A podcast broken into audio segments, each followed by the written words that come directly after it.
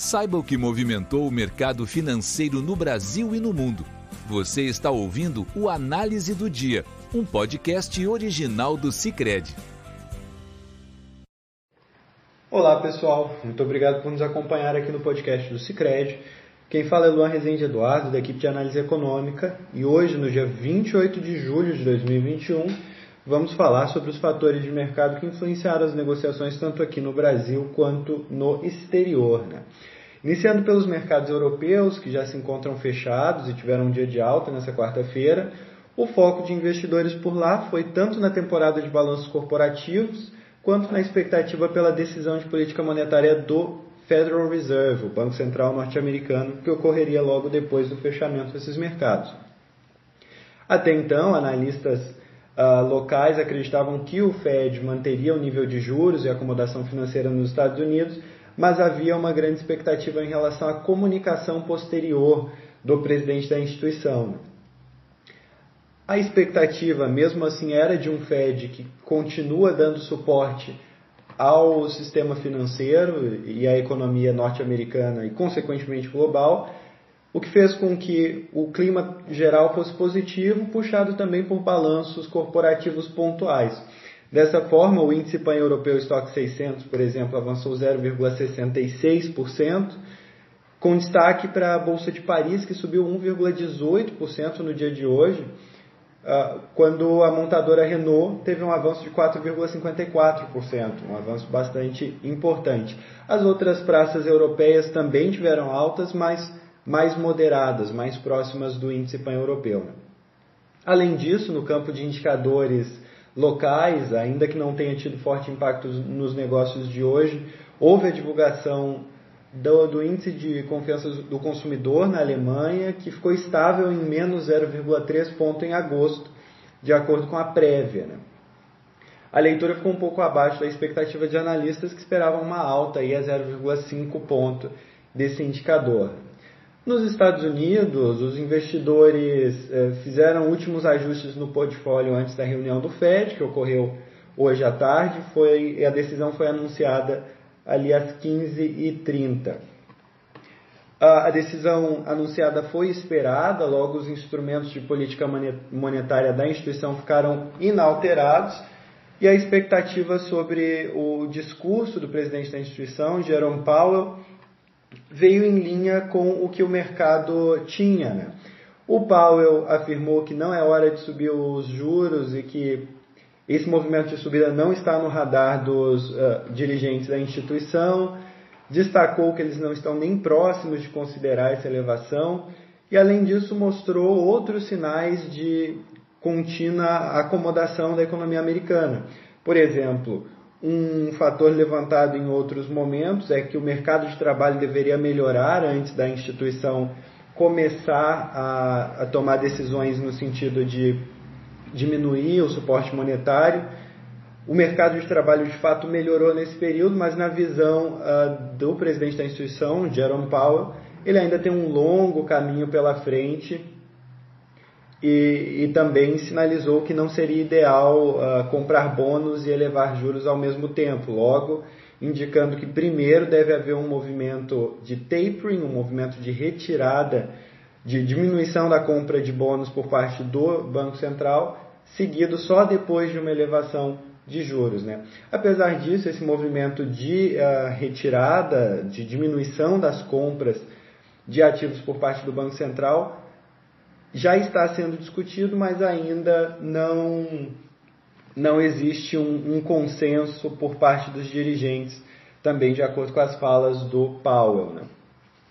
Nesse quadro, a gente tem uh, composto, claro, com a divulgação de indicadores corporativos importantes no dia de hoje, um desempenho misto das bolsas americanas, por exemplo, Dow Jones cede 0,30% no momento de gravação desse podcast, enquanto o S&P 500 e o Nasdaq avançam, o S&P 500 muito próximo do, da estabilidade, avançando só 0,04%, o Nasdaq um pouco mais forte, subindo 0,74%.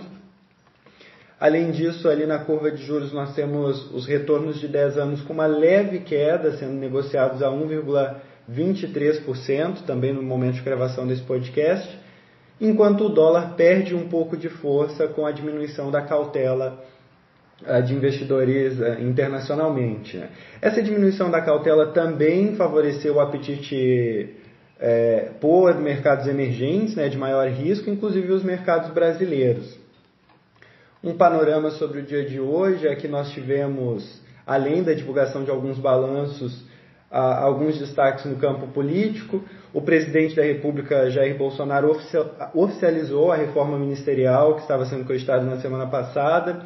Então, nós temos o senador Ciro Nogueira, o presidente do PP, como ministro-chefe da Casa Civil e é esperado que essa nomeação melhore as relações entre o Executivo e o Congresso, fortalecendo a base do Executivo e provavelmente o andamento de projetos eh, liderados por parte do, dos ministérios. Né? Além disso, houve uma realocação do antigo secretário-chefe, Onyx Lorenzoni, para o Ministério do Trabalho e Previdência, ministério esse restituído uh, de restituído a partir do Ministério da Economia. Né? Antes, no início do mandato do presidente Jair Bolsonaro, esse ministério que existia havia sido eh, unido ao Ministério da Economia, agora ele voltou a ser uma pasta uh, própria. Também no campo político, nós tivemos discussões do ministro da Cidadania, o João Roma, após uma reunião com Paulo Guedes, de que deve ser apresentada uma proposta de reformulação de programas sociais, dentre eles o Bolsa Família, agora no início de agosto. Né?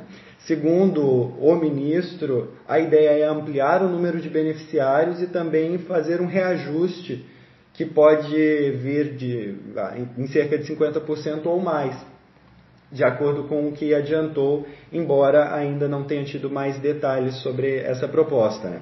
ela foi vista com um pouco de desconfiança pelo mercado e pode ter, negocia pode ter limitado as negociações, mas ainda assim o quadro internacional favorável pesou mais.